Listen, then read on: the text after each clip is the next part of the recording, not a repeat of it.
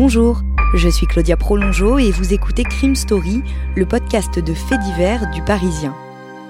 Décidément, ce sont les faits divers et leurs conséquences qui ont la vedette aujourd'hui. Des restes humains ont été retrouvés sur la propriété. Le préfet de la région Corse a été assassiné de plusieurs balles dans la tête ce Un soir. couple et ses quatre enfants ont donc disparu. L'enquête s'oriente aujourd'hui vers un geste criminel. Chaque semaine, je vous raconte une grande affaire criminelle en m'appuyant sur l'expertise du chef du service police-justice du Parisien, Damien Delseny. Bonjour Damien. Bonjour Claudia. Aujourd'hui Damien, l'affaire du tireur fou de l'Essonne. Quatre meurtres commis en quelques mois en banlieue parisienne dans un périmètre de seulement 6 km. Deux femmes et deux hommes tués, abattus froidement et une véritable psychose qui s'est emparée de la région pendant plusieurs jours. Dimanche 27 novembre 2011, 17h30.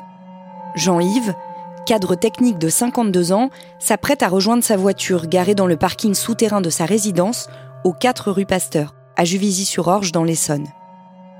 Alors qu'il marche dans l'allée centrale, il tombe sur sa voisine Nathalie. Elle est étendue par terre, dans une mare de sang. Jean-Yves appelle immédiatement les secours et tente de lui prodiguer les premiers soins. À l'arrivée du SAMU, la femme de 35 ans respire encore, mais son pronostic vital est engagé. Elle meurt quelques heures plus tard.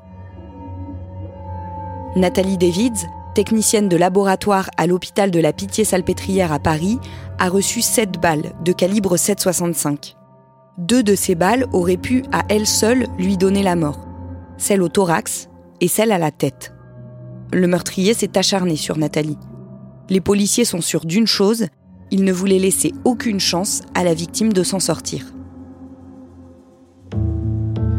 Dans la nuit du dimanche 27 au lundi 28 novembre, les enquêteurs de la police judiciaire de Versailles se succèdent aux 4 rue Pasteur pour tenter de récolter des informations.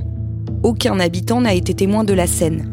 La caméra installée à l'entrée du parking n'a capté aucune image. Elle n'était pas en état de marche au moment des faits. En interrogeant ses voisins et ses proches, les policiers apprennent que Nathalie habitait depuis plusieurs années dans un appartement de trois pièces, au quatrième étage de cette résidence moderne. Elle était propriétaire et membre du conseil syndical. Elle vivait a priori seule. Décrite comme polie, gentille et sans histoire, Nathalie était inconnue des services de police. Mais le mode opératoire de cette véritable exécution interpelle. Il fait penser aux techniques du grand banditisme. La victime n'a pourtant aucun lien avec ce milieu. Les policiers continuent leur enquête et c'est Jean-Yves, le voisin qui a trouvé Nathalie dans le parking, qui va leur apporter un témoignage crucial. Il leur raconte que Nathalie s'était confiée à lui à propos d'une relation amoureuse qu'elle avait eue avec un homme jusqu'à il y a quelques semaines. Il s'appelle Michel Courtois, a 46 ans et il est originaire de Bois-Colombes, dans les Hauts-de-Seine. Il a entretenu avec Nathalie une liaison éphémère à laquelle elle a décidé de mettre un terme quelques semaines avant sa mort. Il n'est pas connu des services de police. Les enquêteurs partent à sa recherche et l'interpellent six jours plus tard. Damien Michel Courtois est mis en examen le samedi 3 décembre 2011. Oui, pourtant, il a commencé par nier totalement euh, tout au long de ses premières auditions en garde à vue, mais à la cinquième audition, il craque devant les policiers.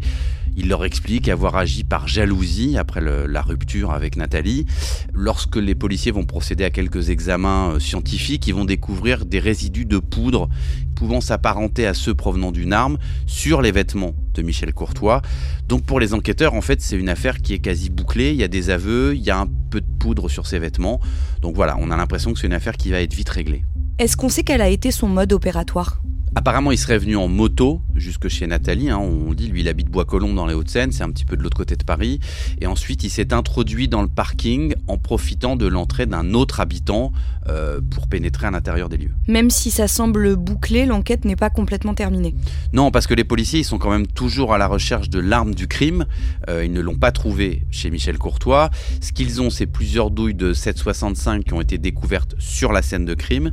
Donc, ils ont un suspect. Ils ont un mobile, mais effectivement, ils n'ont pas l'arme du crime.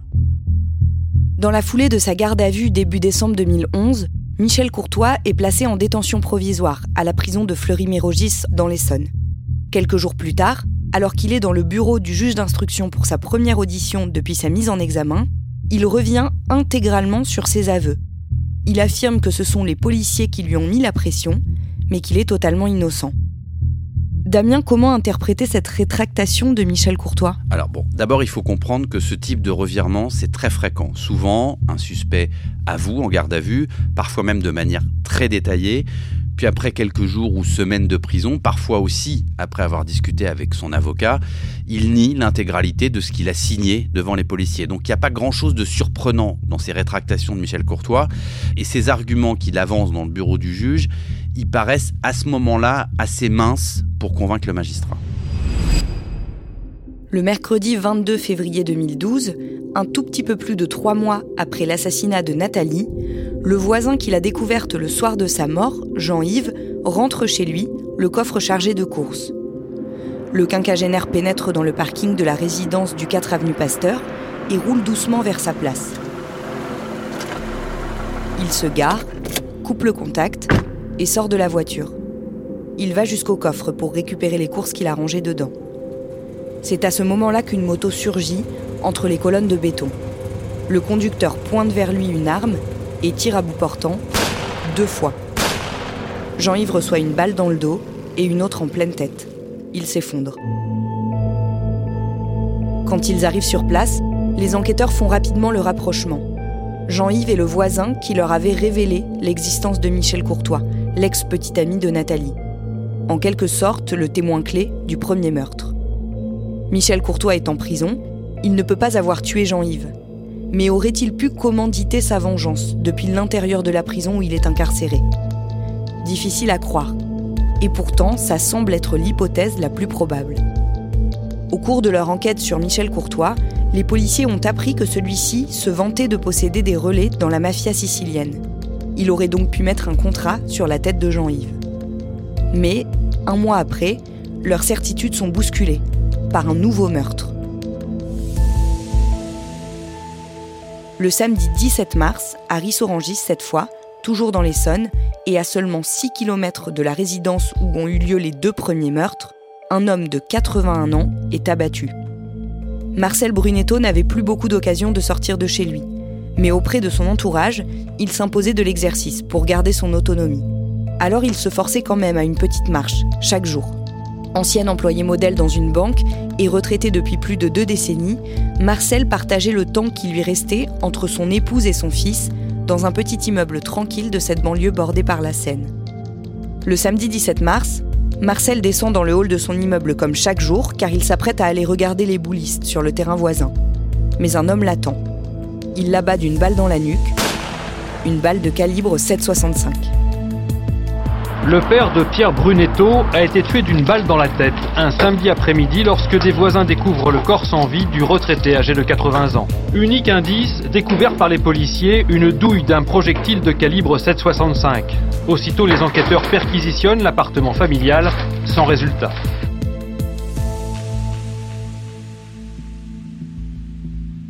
Damien, les enquêteurs pensent très vite que c'est le même meurtrier que pour Nathalie et Jean-Yves. Oui, alors pour plusieurs raisons. La principale, ce sont les douilles qui sont retrouvées sur chaque scène de crime, sur les trois. Elles sont toutes, on l'a dit, de calibre 7,65 et elles sont aussi de la même marque, la marque GECO. On sait aussi que ces trois meurtres ont été commis dans un périmètre géographique assez restreint. Est-ce qu'il y a d'autres éléments qui valident cette hypothèse? Oui, parce que pour la troisième fois, euh, des témoignages vont faire état d'un tireur qui circule à moto.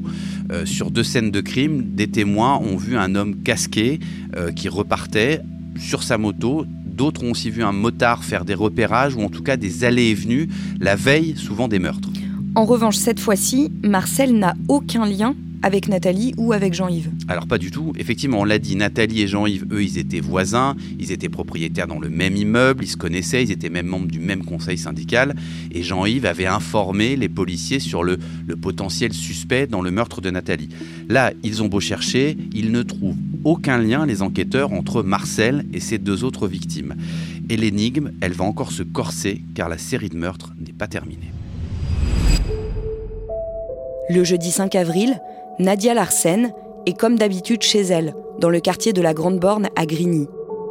Elle a 48 ans, elle est mère d'un garçon de 18 ans et elle vit ici depuis une trentaine d'années.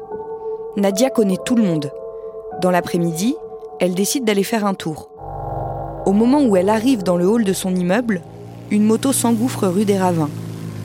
Elle s'arrête au numéro 1, où vit la quadragénaire, et un homme descend du deux roues. Puis il entre dans l'immeuble, sans avoir pris la peine de retirer son casque. Quand il croise Nadia, il ne réfléchit pas. Son bras se tend, dans sa main, une arme. Deux coups partent et atteignent directement Nadia, au thorax et à la tête. La femme s'effondre, le motard repart. Nadia est transportée à l'hôpital de la Pitié-Salpêtrière à Paris en état de mort cérébrale. Elle meurt des suites de ses blessures le même jour, vers 18h. L'enquête de voisinage révèle que Nadia était très impliquée dans la vie de sa cité. Mère célibataire, divorcée, algérienne de naissance mais naturalisée française, elle faisait partie du conseil de quartier. Elle travaillait dur comme employée à l'aéroport d'Orly, partait tous les matins tôt et rentrait tard le soir, selon ses voisins elle ne semblait pas avoir de problème particulier. Et nous commençons par ce fait divers dramatique qui pourrait être relié à d'autres morts dans la même région. Une femme de 47 ans a été tuée par un homme à moto hier à Grigny. La même arme aurait été utilisée lors de faits similaires précédents. On va y revenir. Mais faisons déjà le point dans ce quartier de l'Essonne où l'émotion est très forte. Damien, les policiers se mettent à rechercher activement ce tueur à moto. Oui, parce que dans le quartier, en plein après-midi, hein, à l'heure du meurtre, il y a plusieurs témoins qui ont vu euh, des, morceaux de, de, la scène ou des bribes de la scène. Tous ils décrivent un homme qui prend la fuite, d'ailleurs plutôt tranquillement. Ils décrivent pas quelqu'un qui court, ils décrivent quelqu'un qui, après le meurtre, repart en marchant. Ils décrivent un homme plutôt grand, environ 1m80, de corpulence plutôt mince.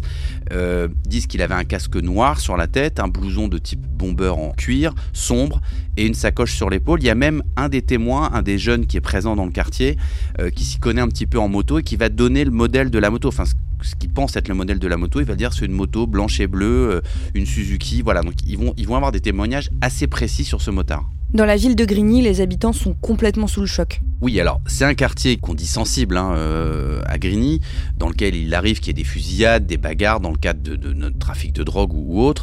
Mais évidemment, là, on est sur toute autre chose. Là, on comprend vraiment pas pourquoi ces personnes ont été visées.